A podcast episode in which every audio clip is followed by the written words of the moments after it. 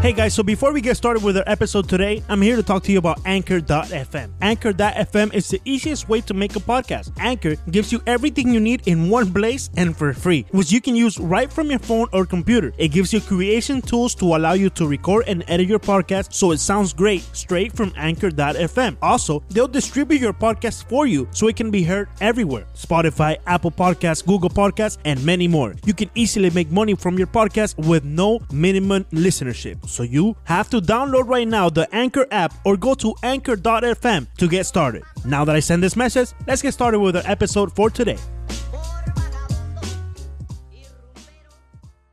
Bienvenidos a un nuevo capítulo de 5 Razones Podcast. Hoy directamente desde el American Airlines Arena estamos aquí presenciando el encuentro entre los Rockets de Houston y el Heat de Miami. Como siempre, antes de empezar con este espectacular podcast, recordarles nuestro motor.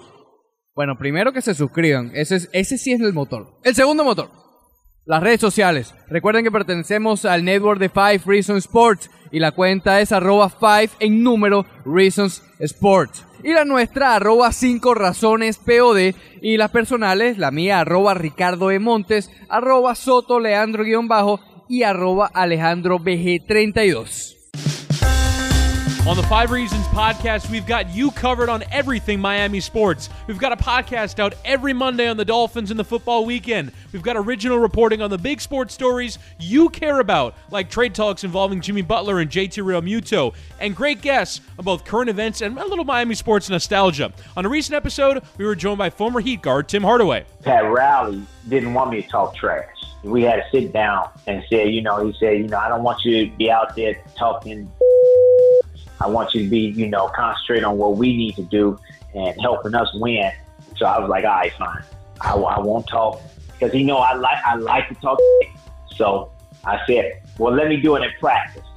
He said, okay, you can do it in practice, but not in game. I said, all right, fine. We've got you covered on the Five Reasons Sports Podcast. Subscribe on Apple Podcasts, Spotify, TuneIn, or wherever you get your podcasts. Estamos en el American Airlines Arena. En este momento están practicando las bailarinas y ese es nuestro foco de este episodio. No mentira. Vamos a hablar sobre todo lo que está pasando con el Miami Heat en un rato. Primero vamos a hablar sobre los cubanos y esta nueva regla, este nuevo acuerdo Que nadie entiende. eh, que llegaron con las grandes ligas, este permiso que recibieron las grandes ligas de parte del departamento, correcto, del Tesoro, para, metiéndote en aguas muy para firmar a agentes libres cubanos eh, en la isla. ¿Estamos en lo correcto? Eso es lo correcto, Villegas, pero como bien dice eh, el popular Ricardo Montedio, que estás entrando en aguas bastante profundas porque en verdad Ok, nos quedamos en la orillita. Sí, ¿Qué- porque en estos momentos nadie entiende. Yo creo que el- la confusión más grande y la duda más grande personalmente que yo tengo es cuánto es lo que se va a quedar eh, el dinero. eh, ¿Qué- ¿Cuánto dinero se va a quedar la dictadura? Dilo clarito. así mismo. ¿Cuánto dinero va a tener la dictadura en mano cada vez que firme uno de estos peloteros? Se ha rumorado que va a ser el 25% del bono que le den, pero la duda también entra, ¿es una vez solamente o después el pelotero va a tener que darle Cada vez que firme un contrato. Correcto. Cada vez que firme un contrato o, o- o cada año, cada temporada tendrá que darle algún porcentaje. ¿No van a tener agentes? ¿Sabes que José Luis Nápoles eh, colgaba por el Twitter que los agentes de estos peloteros va a ser el mismo gobierno? Entonces, o sea, la gente les va a poner un... El agente, el gobierno les va a poner un agente a que negocie con grandes ligas. Correcto. Con los equipos que, de grandes que ligas. eventualmente estos agentes tendrían que estar certificados por las grandes ligas y tendrían que estar aprobados por las grandes ligas, ¿Qué ¿correcto? dice Ricardo al respecto? Hay demasiadas cosas que, que, que falta por aclarar. Está muy turbia el Demasiado, agua, demasiado turbia. Te digo porque, a ver, eh, se están saltando demasiados pasos. Es decir, eh, al- algún dinero, no sabemos si es el 25% del contrato, si es un pago único como es con Japón para que le den el release. Todavía eso no está claro, honestamente. Pero se están saltando un paso importante. Por ejemplo, no hay un embargo, no hay un embargo a Cuba que tiene Estados Unidos. Bueno, ahí es donde está el Departamento del. Tesoro dándole el permiso a grandes ligas. Básicamente, Estados Unidos, el pasatiempo nacional de los Estados Unidos, le va a estar dando dinero directamente a Cuba. Por ejemplo, por ponerte un ejemplo. Pero ya está pasando en otras áreas económicas. Sí, pero no tan directo. Ok, pero el turismo, por ejemplo, O sea, el- el ¿cuántos turismo- americanos no van para allá? Sí, el turismo es lo más claro. Los como bien cruceros. dice Ricardo, los cruceros ahorita mismo. Pero ahora es una vía más para que el Sí. régimen, esta Sí, sí, dictadura que tanto daño dinero, ha hecho, le entra dinero a Cuba. entre dólares. yo le decía a Ricardo que esto tiene dos campos, esto tiene do- dos grupos de personas. Obviamente aquellos que están de acuerdo y otros que están radicalmente en desacuerdo con esto porque han vivido y han sufrido eh, lo que vive el cubano de a pie. Bueno, muchos peloteros están contentos porque ellos saben lo que pasaron para poder llegar hasta aquí, más allá de que les va a llegar el dinero este a la dictadura, lo que sea, pero saben que los, pro- los próximos peloteros tienen más posibilidades de, sin, tra- sin tener que arriesgarse tanto, Sí. poder llegar a este nivel. Y no Sí. solo aquí, también aplica para cualquier otra liga profesional. Obviamente Grandes Ligas es la que quieren llegar todos, pero pueden irse a otras ligas también. de, de manera más simple, si este dinero que va a recaudar la Federación Cubana de Béisbol en verdad se va a usar para renovar el latinoamericano, por ejemplo. Ah, pero tú sabes Para- para, dónde va ese dinero. Correcto, pero por eso te digo, si se va a usar en verdad para el beneficio del béisbol cubano, pues entonces hagámosle, est- estemos de acuerdo y apoyemos a este movimiento, a este nuevo acuerdo entre dos entidades. Pero si ese dinero simplemente se va a convertir en una nueva vía de que el gobierno cubano se sostenga eh, Bueno. teniendo eh, dólares, pues entonces Bueno, tenemos que estar sumamente de desacuerdo. tú sabes que eso es utópico, eso no va a pasar, el dinero no va a ser utilizado para mejorar el deporte cubano. Sabrá Dios para dónde va el dinero, pero te puedo asegurar que para eso no va. Pues entonces, El problema, desde ese punto de vista hay que estar en desacuerdo. otro, otro de las lagunas que hay en este, en este negocio es eso, lo mencionaban ahora más temprano sobre eh, los agentes, ¿no? Porque básicamente el, el pelotero tiene que haber estado seis años con el equipo.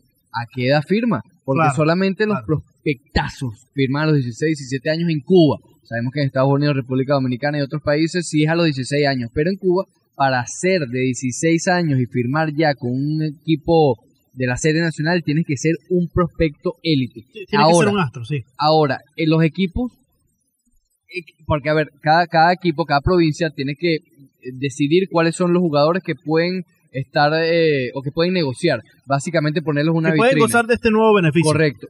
¿Qué o qué beneficios van a tener ocultos para mostrar realmente a estos jugadores? Porque es muy bonito que, que muestren a los mejores jugadores, pero Sí. sabemos que una dictadura, en un régimen, eso no pasa. Probablemente haya motivos ocultos de por qué mostrar a jugadores y por qué a otros esconderlos. Ahora yo les voy a poner un ejemplo, muchachos. A ver, Esto pasa más o menos también. eh, está entrando un nuevo grupo de bailarinas, sí, por eh, cierto. aquí cambia un poco la situación. Ya no es el mismo panorama que teníamos hace unos Sube minutos un atrás. poco el promedio de edad de las bailarinas y los bailarines, porque hay hombres también. Sí, sí, un poco solamente. Pero ahora, el ejemplo que les quiero poner. Este tipo de convenio pasa con las ligas de Japón, eh, las ligas de Corea, China eh, y entre otras, ¿no? Ahora. jugando en México también. sabemos que estas ligas tienen un nivel que puede quizás llegar a un nivel de triple A, un nivel bastante fuerte que se compare con las grandes ligas, mucho más de lo que se puede comparar el béisbol cubano. Entonces, en calidad de prospecto, quizás sí se pueda conseguir bastante material. Pero como bien dice Ricardo, los jugadores cubanos van a tener que por lo menos estar seis años con el equipo de su provincia para después go- gozar de estos Bueno, es beneficios. que hay ¿no? dos grupos, ¿no? Está el grupo de ese que tiene 5 o 6 años de experiencia en Sí, la, pero ya después de los seis años, serie nacional y está el grupo de novatos de 18 años o menos. ¿no? Sí, pero ese, ese grupo de novatos va a tener que permanecer seis años en la isla para luego firmar con un equipo de grandes ligas, ¿no? Entonces ya pierde su estatus de prospecto. Ya cuando llega a, Sí, a ya. firmar con las grandes ligas ya no es prospecto. Ahora, ¿qué Entonces, busca, ¿qué clase qué de pelotero, grandes qué calidad ligas de pelotero? metiéndose en este problema? Pero bien, ahí te voy a pasar el micrófono, Ricardo, para que conteste esa pregunta. Pero ya para culminar mi, mi, mi punto, tu speech. ¿qué clase de calidad de pelotero vamos a conseguir? O sea, ¿tú o- crees que van a llegar muy tarde a grandes ligas? Claro, y quizás no tengan la misma calidad que pueda tener, digamos, un eh, Otani cuando llegó a Los Angelinos. Porque el béisbol allá sí tiene una, un- un, eh, una base fundamental que va formando a sus peloteros. No sabemos, y el béisbol cubano no ha demostrado eso, más allá de los prospectos que, que han llegado. Por ejemplo, Víctor Víctor Mesa tiene 22 años. Él hubiese sido un caso eh, tal cual, ¿no? Él estaría en la edad perfecta para salir ahora mediante este nuevo, este nuevo proceso. Pero eh, sí, lo que dice Leandro, yo creo que es demasiado tiempo, porque Víctor Víctor Mesa desde el principio fue una promesa, pero los que no son tan promesas, los que también abastecen el béisbol de las grandes ligas, no todos los que llegan son superestrellas, por ejemplo. Yo creo que eso sí, y eh, ojo, estamos hablando de las partes negativas de este convenio, hay partes positivas también. Ojo, tampoco sabemos eh, los lineamientos completos, entonces no, estamos dando una opinión medio a ciegas. Exactamente, exactamente, porque todavía hay mucha confusión, hay muchas lagunas dentro de, de este acuerdo que realmente revolucionó el béisbol en, en la semana pasada. Pero para responder lo que, lo que preguntaba Villegas, ¿qué hacen las grandes ligas? Yo creo que las grandes ligas... ¿Qué buscan? Decidieron quitar, quitarse la sombra del tráfico humano. Porque lo que pasó de Chavarría, lo que pasó de Puig, lo que pasó de Yasmani Tomás, lo que pasó el Pito Abreu, son delicados. Y fíjate que estos mismos peloteros están contentos de lo que, lo que está pasando. Eh, a ver, por eso lo que decía Leandro, hay como dos, dos, dos, dos corrientes. Dos corrientes, correcto. La que no está nada de acuerdo porque el dinero va a ir para el régimen cubano. Y está la corriente que está también por estos peloteros, que entendiendo todo lo que tuvieron que pasar, todo el sacrificio que tuvieron que pasar ellos para, para, para, para adquirir la libertad, ya no va a ser así. Ahora, sí, si un joven de 16 años ya sabe que lo que quiere es jugar béisbol, igual van a tratar de escaparse. O sea, no van a esperar hasta la edad para... Esa es otra laguna. Esa es otra laguna. Para poder firmar. Entiendo, entiendo yo que así desde, salgan de la isla no van a ser reconocidos agentes libre internacional. La única manera de llegar a grandes ligas en este caso sería mediante este acuerdo, no saliendo de la isla. Claro, porque si no sería romper un acuerdo que tanto tiempo ya viene eh, formándose. Entonces, aquel pelotero. el problema. Y ahí te pongo eh, otro ejemplo bastante claro, como el que tú pones de Víctor Mesa. Víctor Víctor Jr. no hubiese podido salir con 18 eh, años. entonces, Víctor Mesa, Jr., correcto.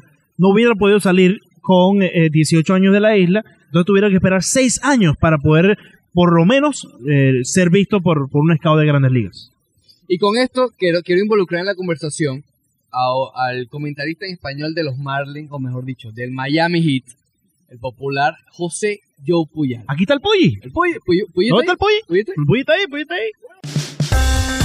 On the Five Reasons podcast, we've got you covered on everything Miami sports. We've got a podcast out every Monday on the Dolphins and the football weekend. We've got original reporting on the big sports stories you care about, like trade talks involving Jimmy Butler and JT Realmuto, and great guests on both current events and a little Miami sports nostalgia. On a recent episode, we were joined by former Heat guard Tim Hardaway. Pat Rowley didn't want me to talk trash. We had to sit down and say, you know, he said, you know, I don't want you to be out there talking I want you to be, you know, concentrate on what we need to do and helping us win. So I was like, all right, fine. I, I won't talk because you know I like I like to talk. So I said, well, let me do it in practice. He said, okay, you can do it in practice, but not in game. I said, all right, fine. We've got you covered on the Five Reasons Sports Podcast. Subscribe on Apple Podcasts, Spotify, TuneIn, or wherever you get your podcasts. Y bueno, desde el American Airlines Arena aquí nos encontramos con un amigo, colega y uno que nosotros nos gusta decirle el popular Puyi. Y, como un padre en la radio para bueno, ti. No sé si puede ser un, eh, un, mentor dentro de lo que es toda la radio. Así como lo es el popular Broderick Serpa para ti. El brother. El popular Broderick para ti, correcto. Saludos al Saludos al Broderick. Eh, aquí está el popular Puyi. Estuvimos buscándolo desde hace muchos meses. y dos Sí, dice, escurridizo, ¿no? Sí, sí. Por el American Tuvimos que ir a buscarlo porque en verdad, eh, bueno, no digamos en qué se encontraba porque tiene... Trabajando. Estaba, trabajando. Estaba trabajando. Puyi, ¿qué tal? ¿Cómo estás aquí con nosotros en el Cinco Razones Podcast? Un placer que, que estés aquí con nosotros en la American Airlines Arena. Muy bien, muy bien, gracias y gusto de estar con ustedes, eh, mis viejos amigos. Y sí, yo pudiera ser tu papá, Leandro. Oye, queríamos eh, involucrarte en este, en este episodio de nuestro podcast porque eh, recientemente se salió la noticia que las grandes ligas y el, gobierno cubano, el régimen, ya tienen un acuerdo para poder firmar a los peloteros directamente desde la isla. Queríamos saber tu opinión sobre eso, ya que sabemos que todo lo que tenga que ver con el gobierno cubano y la pelota siempre tienes un pensamiento bastante eh, fijo y radical en, en, en, lo que tú piensas. Bueno, como es la costumbre, eh, todo lo que tiene que ver con lo de Cuba, eh, curiosamente, pelota y política empiezan con la misma letra, ¿no? Y en este caso, eh, sí, se le abren las puertas hasta cierto punto a los peloteros cubanos, pero eh, no obstante siguen siendo empleados del Estado. Eh, los contratos serán pagados a través de la Federación de, Pelota, que es un organismo del gobierno. Así que, vamos a decir, si lo quiere ver por el lado bueno, quizás no tienen que arriesgarse tirándose en una balsa, tirándose al mar, escapándose en un tercer país y todo el recorrido que tantos han hecho. pero no son eh, puros agentes libres como un pelotero de otro país o incluso un pelotero estadounidense, no son agentes libres donde el pelotero eh, pone su trabajo, aporta su trabajo y recibe su dinero a través de su agente. En este caso, el agente, si lo quiere ver de esa manera, es el gobierno de Cuba. Entonces, eh, esto está, ocurre en Japón, en Corea, en las otras ligas, donde hay peloteros cubanos jugando en esas ligas, pero básicamente siguen siendo empleados del Estado y las negociaciones son a través del gobierno. Ahora, ¿tú crees que de verdad eh, eso va a frenar el- la escapada de cubanos de la isla? Porque las condiciones de vida siguen siendo las mismas para los que están allá viviendo ya en estos momentos. ¿Crees que de verdad esta medida en- a corto plazo, dentro de los próximos cinco años, de verdad reduzca el número de cubanos tratando, no cubanos en general, atletas cubanos o peloteros cubanos tratando de escaparse de la isla, tratando de buscar No, un, mejor porvenir? No te lo puedo responder, Alex, porque ya eso es un punto muy personal de, del individuo, de su familia. Eh, y es un- una pregunta excelente, porque todo depende si en este caso el pelotero, la condición que él y su familia sufre. Si es un pelotero, digamos, si es un pelotero joven de 18, 19 años, que a lo mejor no es casado, no tiene hijos, y los padres le están diciendo, mijo, aprovecha, ¿no?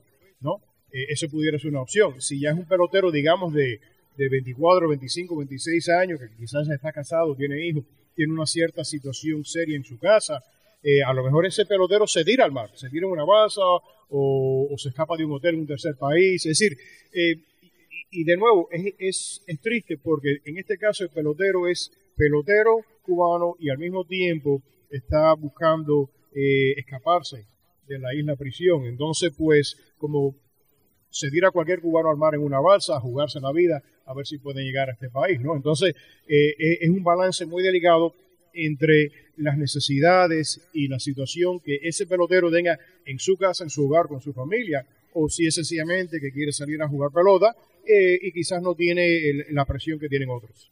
Joe, eh, hemos hablado aquí que, que, bueno, lo utópico, lo ideal sería que el dinero que recibe Cuba en este caso, lo bonito sería que fuera invertido en las cosas del deporte, en las instalaciones, en guantes, en equipment, todo eso. No va a ser así. Tú lo sabes, yo lo sé, sabemos que eso es utópico, que no va a ser así. Entonces la pregunta que te hago, ¿crees que las grandes ligas, pasando por encima del embargo, pasando por encima de una cantidad de medidas que básicamente no le están, están pasando por encima? ¿Crees que fueron engañados? ¿Crees que se adelantaron a los tiempos? ¿Crees que este no era el momento para las grandes ligas hacer esto? Una vez más, eh, en este caso, las grandes ligas y el la oficina del comisionado eh, han sido utilizados como tontos útiles. Esa famosa frase que usan los comunistas muy bien, ¿no? Es lo que tú dices. eh, se supone que en los mejores de los casos, mirarlo desde un punto de vista ideal, si la Federación Cubana de Béisbol recibe este dinero, la idea es eh, que invierta en el desarrollo del béisbol, campos de pelota a un cierto nivel, eh, todo eso. Incluso cuando hemos hablado de la Serie del Caribe, se habla que Cuba no puede ser sede del Caribe porque no tiene la infraestructura, no tiene los estadios, no, tiene, no están a ese nivel, ¿no? Entonces, en el mejor de los casos, sería que la Federación eh, Cubana invirtiera ese dinero en mejorar los parques, eh, la preparación, las academias, etcétera, etcétera. Pero como tú dices, sabemos que ese no va a ser el caso. El dinero, se, se, eh, o mejor dicho, el gobierno se, se hace dueño de ese dinero y ellos van a decidir cómo y eh, lo manejan y a dónde lo ponen o lo que sea. Entonces, no sé cuán bien, incluso no sé cuánto se beneficia hoy por hoy, eh, vamos a decir, el jovencito cubano de 10, 12, 13 años, que todavía es un niño, es un muchacho y está jugando, tiene aspiraciones de llegar a las grandes ligas, pero sabemos que a los 12, 13, 14 años quizás estás a 5 años de que vengan los scouts, a, como sucede en Venezuela, en, en- en la Dominicana, en México, en otros países, que a los 15, 16 ya están los scouts mirando, pero esos muchachos están en academia, ya, ya se están encaminando, ¿no?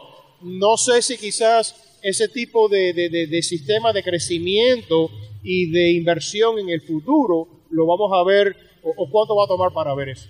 Yo, pero ese sería el mejor escenario, ¿no? Porque Por eso digo, es lo ideal, eh, lo ideal. Claro, eh, según tengo entendido, el pelotero va a tener que estar por lo menos seis años bajo el equipo de su provincia, el equipo que le toque jugar en la Serie Nacional, para luego después poder ser firmado o por lo menos ser visto por un scout de las grandes Pero ya ligas. estás hablando Entonces, de un pelotero que entonces estaría llegando, a, bueno, espérate, estaría llegando al béisbol, al béisbol, porque no, neces- Sin no necesariamente llega de grandes ligas. Pudiera llegar a un nivel de doble A, de triple A, lo van a evaluar los- Sí. los, los talentos. Pero aquí- estamos aquí hablando la de un pelotero ya de 26, 27 años, quizás, que no es un joven. Que ya no es prospecto, ya no tiene esa etiqueta Correcto, de prospecto a correcto. esa edad. Entonces, la pregunta va, ¿qué tan buenos van a ser esos peloteros que van a poder firmar con este nuevo trato? Porque la calidad del béisbol en Cuba sabemos que no es apta para eh, preparar de una vez a peloteros listos para las grandes ligas, como quizás puede pasar en el, Bueno. en el, en el caso de Japón con. Siendo ese el caso, entonces yo creo que esos peloteros que van a llegar a las grandes ligas quizás serían de un segundo nivel, es decir, no sería la crema, porque ya estamos hablando de, si ese es el caso, si yo soy un pelotero o soy un eh, prospecto joven, vuelvo y te repito, 19, 20, 21 años, y me están diciendo a mí que yo soy tremendo prospecto y tengo un tremendo potencial, yo no voy a arriesgarme 6, 7, 8 años jugando con el equipo de la Cuba. provincia y todo Claro. eso, para quizás llegar a la Grandes Ligas a los 28 años. pero la duda entra en si ese pelotero con 18 años, el caso de Víctor Mesa Jr., por ejemplo, va a poder salir y buscar libertad fuera eh, de los, de, de Bueno, los- del piso entonces lo vamos a ver una vez más escapándose eh, en, tercer país, escapándose de hoteles, eh, eh, en estas competencias de juegos internacionales, panamericanos, lo que sea, y vamos a escuchar de los cuentos que, que fulanito se escapó de un hotel en, en, en- en Caracas o, o en Ciudad México o a donde sea. Sí, pero también la incógnita entra ahí en si las grandes ligas va a romper el, el trato, el, el- el acuerdo que ya tienen, confirmar a peloteros de esa manera y no reconocer a aquellos que están buscando libertad, Bueno, eh, más allá de, de- de seguir su, Bueno, su entonces carrera quizás, de bueno, pelotero. eh, y de nuevo, yo no sé todos los detalles de esta situación ni, ni el ámbito político, pero entonces quizás ese pelotero a lo mejor es obligado a, a vivir un año en un tercer país, eh, en Haití, buscar una ciudadanía haitiana, dominicana o lo que sea de un tercer país y entonces llegar aquí eh, como un agente libre internacional, dándole la vuelta, como tú dices, a este acuerdo que tienen las grandes ligas. Exacto. Tranquilo, Joe, que todavía no tenemos clara cuáles son las reglas. Ahora, ya pensando eh, a futuro, eh, ¿qué crees que va a pasar con la relación entre Cuba y grandes ligas? Por ejemplo, podemos ver en 10, 15 años academias de béisbol de las grandes ligas en Cuba. Podemos ver un equipo profesional en 30 años, por ejemplo. ¿Crees que ese es el camino que está buscando la MLB? Eh, es muy difícil eh, responderte eso, Alex, porque estamos hablando, todo eso lo maneja el gobierno. Eh, lo que tú estás presentando de, quizás a 5, 10, 20 años, todo depende en qué gobierno va a estar manejando la isla en ese momento. Hace poco, curiosamente, yo estuve hablando con una persona que estuvo aquí, de allá, y me dijo, si al momento que Raúl Castro muera, eh, va a haber una transición a un gobierno quizás manejado por los militares. Y basado en ese momento, pudiera haber una transición de 5 a 10 años dentro del mismo gobierno que se aplique a la sociedad. Y entonces, dentro de ese ámbito, pudiéramos ver lo que tú dices. Pero estamos hablando de que cuando se muera eh, Raúl Castro, y entonces 5 o 10 años después. So, básicamente, ponle de 15 años, por decir. Joe, tú como cubano-americano, ¿cómo te sientes con eso? ¿Te sientes traicionado por las grandes ligas? ¿Te sientes un poco aliviado con esperanza de que pueda desarrollar el, el, el, el béisbol cubano? ¿Cómo tomaste esta noticia cuando la No, escuchaste eh, por de verdad que, eh, para usar tu palabra, eh, es una cierta traición, porque caramba, después de tantos años, eh, no hemos aprendido nada. O estas personas que manejan el béisbol no han aprendido nada. Vuelven a caer en la trampa de el enamoramiento del pelotero cubano mítico eh, que va a venir y, viene con esos romances y todo eso. Pero la, la triste realidad es que nada ha cambiado en el gobierno. Esto es discurso público y una vez más el gobierno eh, cubano pues se ha hecho de las suyas eh, con un personaje de los Estados Unidos, sea un presidente, como cuando Obama fue a, a- a ver el juego de pelota allá, unos años atrás, o ahora en este caso el comisionado de Rob Manfred. Eh, no sé si le están tomando el pelo, pero más que nada, eh, tristemente, eh, se mantiene la ignorancia estadounidense hacia lo que hace el gobierno cubano y cómo es que funciona el gobierno cubano y cómo el gobierno cubano manipula todas las cosas a través de la política a su interés. Y en este caso, una vez más, eh, los americanos, en este caso el béisbol, eh, fue utilizado al beneficio del gobierno. Joe, eh, la pregunta del millón. ¿Tú piensas que este nuevo convenio ayude a de una vez por todas a ver un equipo unificado en un clásico jamás. mundial de béisbol? Nunca va a haber un equipo uni- unificado porque, vuelvo y repito, el gobierno en Cuba no quiere un equipo eh, unificado. Aquí se pudiera hacer, por ejemplo, un equipo eh, cubano-americano, si lo quieres poner de esa manera, con peloteros que han venido o peloteros que han nacido aquí de familias cubanas. Se pudiera, hay bastante talento para hacer un equipo, ese tipo de equipo. Pero, y no es por los peloteros cubanos que están aquí, sino es por el gobierno allá que no lo permite, porque el gobierno tiene esa política que cualquiera que sale del país de manera ilegal, que se escapa, eh, básicamente el gobierno le da la espalda y no quiere nada que ver con ese pelotero. Entonces, todo eso siempre lo ha manejado el gobierno, no los peloteros. Ahora, en la otra parte de la pregunta es, ¿piensas que quizás, por decir un nombre, un Yaciel Puig con este nuevo convenio pueda eh, buscar la manera de poder ir a buscar eh, un contrato o por lo menos jugar eh, simbólicamente con los industriales? Pero es que, ya con pero- este nuevo pero es que convenio. yo no le veo el, el beneficio a Yaciel Puig, a José Abreu, eh, a, a cualquier pelotero cubano que ha venido eh, en los últimos 5, 6, 7 años, Giovanni Cepeda, el que sea, con el que, el que tuviera, no le veo cuál sería el interés en volver allá y jugar con los industriales o con cualquier equipo en Cuba, eh, más allá de quizás de algo mm, romántico, digamos, algo así. Pero lo que se refiere al business, al negocio del béisbol, no le veo ningún beneficio a esos peloteros. Quizás ya para cerrar y sin querer entrar en política, ¿te sorprende que haya sucedido esto eh, bajo la administración Trump, que ha sido más cerrada con respecto a la relación con, el eh, con la dictadura cubana? Bueno, sí, eh, por ese lado sí, porque si esto iba a ocurrir, uno hubiera pensado que hubiera ocurrido durante la administración de Obama, que tenía una política mucho más suave. Así que por ese lado sí, pero también yo creo que los intereses económicos del béisbol y de la oficina del comisionado han manejado este, este interés en hacer esta movida hasta ahora. Vamos a ver hasta dónde esto puede, hasta dónde esto llegará y cuál será el impacto verdadero en esos peloteros allá en la isla. Joe, muchas gracias por, por, por tu opinión, que siempre es muy interesante cuando se trata de un caso como este. Pero estando aquí en el American Airlines Arena eh, y esta noche que se va a estar jugando contra los Houston Rockets, no podíamos dejarte ir sin que nos des tu opinión, que quizás no es tan interesante como esta que nos Todas acabas de mis dar. opiniones son interesantes. Déjame Bueno, corregirte, pero- Leandro. pero cuando se trata del Miami Heat- sigue- tienes que ir aprendiendo. Pero como se trata del Miami Heat y esta temporada que está bastante eh, floja, digamos ¿Cómo? de esa manera. No, está flojita. ¿no?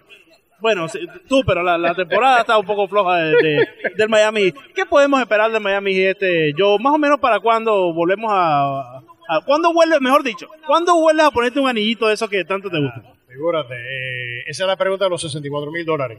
Eh, pero conste que el Miami Heat regresa a casa, habiendo ganado 4 de 6, tuvo una gira extremadamente exitosa.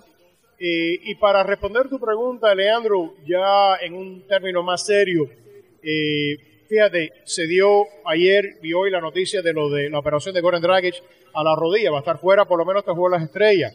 Eh, él ha fallado ya 15 juegos de los 29 que se han jugado, 14 de esos 15 a consecuencia de la rodilla.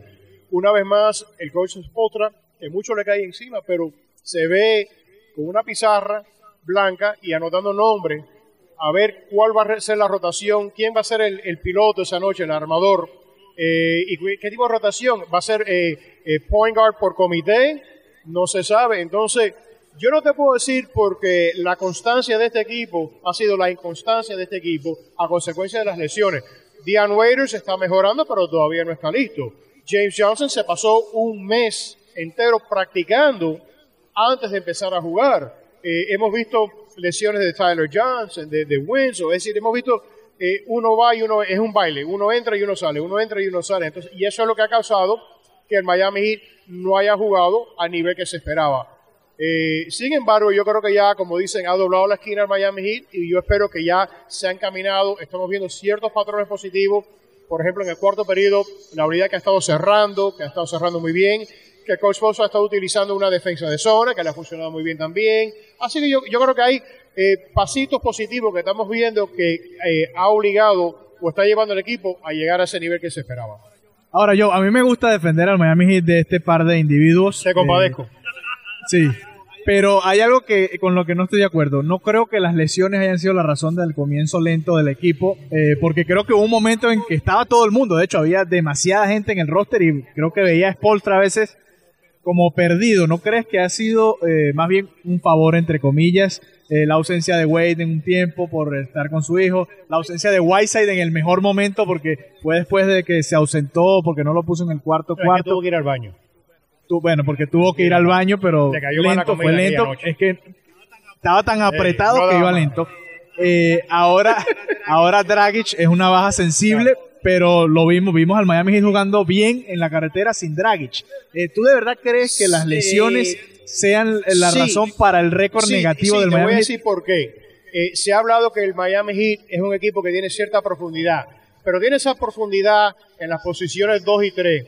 Guardia tirador y delantero pequeño. Pero armador nada más que tiene uno, que es Goran Dragic. Los demás, curiosamente, ha sido eh, el trabajo por comité. Tienen muchos que pueden manejar el balón en diferentes momentos, pero no tienen un verdadero arma- no tienen un segundo eh, armador, eh, segundo armador. El ejemplo que yo usé los otros días, por ejemplo, en el béisbol, todos los equipos cargan dos catchers. Tienes el catcher principal y el reserva, que ese reserva juega cada cinco o seis juegos y de vez en cuando si se lesiona al otro, bueno, pues se sube, pero ya ese tiene la, es un catcher y, y tiene la, la, la, la práctica y el conocimiento que ha- con su equipo. En este caso, entre comillas, no ha habido un segundo catcher, no ha habido un segundo armador. Eh, Richardson, Tyler Johnson, Magruder, Winslow, Wade, todos han manejado la punta por necesidad y por comité, pero eso no es una manera adecuada de manejar un equipo y más que tiene, si tienes aspiraciones de llegar a la postemporada. Joe, dejamos las últimas dos preguntas para el final, son las dos mejores, te las voy a hacer yo, no ellos. Eh, Tú sabes que eh, primera. has dicho una cosa muy clara, al estilo de filosofía de Puyara. ¿Cuál Eh, hemos dejado las últimas dos cosas para el final. Eh, eh, Estás muy, bien. claro. Me una estás puñalada, aprendiendo. Una puñalada. Una puñalada. Mira, mira, aprendiste algo. Joe Puyala, comentarista en español oficial del Miami Heat. ¿Es Team Tanking o no es Team No, Tanking? chicos, no hay tanking. Olvídate del tanking. Esta organización, la, el ADN no le da para el tanking. Y conste, no puedes eh, hacer el tanking o, o tanquear, como dicen los bilingües como Leandro, no puedes tanquear, porque no te garantiza una primera selección o segunda en el draft. No es como la NFL, que el peor equipo tiene la primera selección, el penúltimo tiene la segunda y, y el, y, el, y el campeón del Super Bowl tiene la última, ¿no? Aquí baja el bombo de la lotería, más pelotica, menos pelotica. Este año está más Está balanceado. balanceado para evitar lo del tanking. Entonces, eh, y como fanático, yo no quisiera venir esta noche y ver mi equipo hacer lo menos posible por ganar. Como fanático. Yo quiero que vea el equipo mío compita. No ganaron, bueno, ok, no vas a ganar siempre, pero por lo menos que salgan a luchar, a batallar, que suden la camiseta. Ahora, la más importante, antes de que Leandro cierre, que tú sabes que él no se puede La más importante de las últimas que la dejaste para el La final. más importante de la última, que estoy dejando para el final por la última. Dime. ¿Cuántos juegos van a ganar los Marlins en el 2019? Oh, bueno, bueno, figúrate. Figúrate. Ya me pisaste el gallo. Porque claramente yo me equivoqué. Cuando yo di el pronóstico de 12 victorias y 150 derrotas, me equivoqué. No, yo lo reconozco que, que Sí, 12 sí, victorias contra 150 derrotas eh, se, me, se me fue un poco la mano. Se me fue un poco la Un poco mano. nada más. Eh, pero, pero, eh, sí, he hecho varios análisis y estudios. Eh, creo que la escultura que quitaron del jardín, eso le va a dar equipo por lo menos dos victorias más. Por lo menos dos victorias, porque la pelota no va a chocar contra el, el aparato ese y va a rebotear y todo eso. Entonces ahí tiene dos victorias más. Y la cerveza barata, ¿no, Joe? La cerveza ahora está Eso más barata. para los locutores, pero eso no se menciona Ah. en el aire porque después tú sabes. que No, queda no, no, mal. esto lo corto, Pero eh, los nuevos uniformes, que curiosamente son la versión del Miami Heat, azulito Sí, y sí. Parecido, me, muy me parecido. gusta la combinación de color. ¿El logo? ¿Te ¿Eh? gustó el logo? Eh, ¿El logo? ¿Tenía me- logo? eh, una M con un pescado, qué original. Qué maravilla. Eh, bueno, pero esos colores, azul, rosado, eh, tipo South Beach, que me encantan las cosas de South Beach, unas una Claro. sandalias blancas, una chancletilla Las blanca. sandalitas blancas, sí, sí. Magnífica. Por ahí por- Tres victorias más, tres victorias más, te dan los uniformes. Con dos, eh, tiene cinco. Eh, ¿Qué más se me queda? Bueno, entonces, eh, eh, bueno, ya, ya, te- ya, ya vamos por 17 victorias y cuánto? 145 derrotas, ¿no? Pero no me gusta sí. ese número de 17 porque la matemática no se te confunde. 20 Va- y vamos, cuántas? 20, 20 victorias y a 162 le resta 20. Gracias. Eh, vamos a darle 22. Porque ahora con las navidades todo el mundo está generoso en el son de, de regalar. Vamos a regalarle Claro. dos, dos victorias más. So, mira, eh, Leandro, te tengo una noticia. Voy a incre- incrementar mi pronóstico de 12 a 22 victorias 10 victorias y más. de 150 derrotas a 140. Así que 22 Ok. y 140 es el pronóstico de Puyala para el año que viene, con los nuevos uniformes sin el aparato en el jardín eh, central. Y ahora la hablando del Miami grande. Heat, ahora hablando del Miami Heat que también cambia de uniforme cada Sí. rato. eh, ¿Con cuántas victorias va a terminar este año y clasifica o no en Pero la conferencia del este? sin uniforme. Como tú Bueno, quieras. con los nuevos uniformes están en cero a la izquierda. Eh, Fatal. eh, eh, no, no. eh, eventualmente va a ganar un, un juego con los nuevos uniformes. Y entonces, ¿cuál era la otra pregunta? Que, que se llega a la postemporada con los uniformes o sin uniformes. En general, eh, yo te voy a decir que sí. Yo te voy a decir que sí. Porque hay ciertos equipos. Mira, Washington es un desastre. Eh, Orlando, yo creo que viene, viene para abajo. Eh, hace poco Detroit perdió 7 al hilo. Así que yo sí creo. Conste, en este caso, eh, eh, Miami pudiera colarse octavo, sexto, séptimo, octavo. Uno de esos. Primera ronda y chao. Bueno, you never know. No, You know. You never know. Ahora sí, yo. Hay que mantenerse Vamos a dejar, eh, yo en verdad es la última pregunta para lo mejor. La para última el de las final, últimas. correcto. Como tú eres un tipo que sabe bastante los deportes, O por lo eh, menos y el año impresión. pasado pegaste esta pregunta que te voy a hacer, la pegaste. ¿Quién gana el Super Bowl? Oh, ¿quién gana el Super Bowl? ¿Quién gana el Super Bowl? Bueno, El año pasado lo pegaste Sí. con los Philadelphia Eagles. yo lo dije. Tú no Sí, me hiciste sí. caso, pero yo te lo dije. No te hice caso. Eh, el Super Bowl este año. Este año, ¿quién lo gana? Están los, en la conferencia nacional está New Orleans, los Saints, y están los Rams, que están extremadamente Rams. fuertes. ¿Y los Chargers? Eh, ¿Qué te parecen los eh, Chargers? No, pero en la nacional, en la conferencia. Y Sí, está sí. los Chicago Bears, que también están jugando muy bien. Con una El equipo de defensa. Ricardo. Eh, pero yo creo, yo creo, pues, a decir, yo creo que New Orleans, los Saints, lleguen al Super Bowl por el quarterback que tienen. Drew Brees, que le está Brees. haciendo competencia a Tom Brady y a Aaron Rodgers, entre los Sí, mejores. En la americana eh, se pone interesante porque los Chargers están jugando muy bien, más de lo que la gente, mejor que de lo que la gente esperaba. Obviamente está Tom Brady. Eh, Pittsburgh está jugando muy bien. Está muy balanceada la, la conferencia americana. Pero te voy a dar un, un dark horse, el caballo oscuro, Sí, sí. y te voy Claro, a claro. tirar el equipo que está aquí hoy, Houston, en este caso los Texans. Los Texans. que hace poco ganaron 7 al hilo con una Sí. gran, gran defensa, una gran defensa. That's a very dark horse. Entonces, por eso te digo, por eso te digo, más, más oscuro que la camisa negra que tú traes puesta. Sí, sí. Entonces, que la no tiene ni azulito, ni rosado, no, ni con el difunto tampoco. Entonces, Claro. pero es claro, es oscura la camisa tuya. Eh, eh, no, es Eh, oscura. Entonces, eh, te voy a dar Houston y New Orleans en el Super Bowl y New Orleans vuelve a ganar el Super Bowl. Houston y New Orleans en el Super Bowl, Drew dice Brees- Joe Puyala. Drew Brees, otro año de carrera para Drew Brees y los Saints Ven acá, Joe, ¿y Miami Dolphin para cuándo, más o menos? eh, hasta que se seque el malecón, como dice. Hasta que se seque el malecón. buen amigo Jake Forever. Eh, Hasta que se seque el malecón aquí en el American Airlines Arena, Ricardo Botedeoca, Leandro Soto, Alejandro Villegas con el popular Puyi. Joe Puyala. arroba El Puyi está ahí, el Puyi está ahí. Sopa de caracol.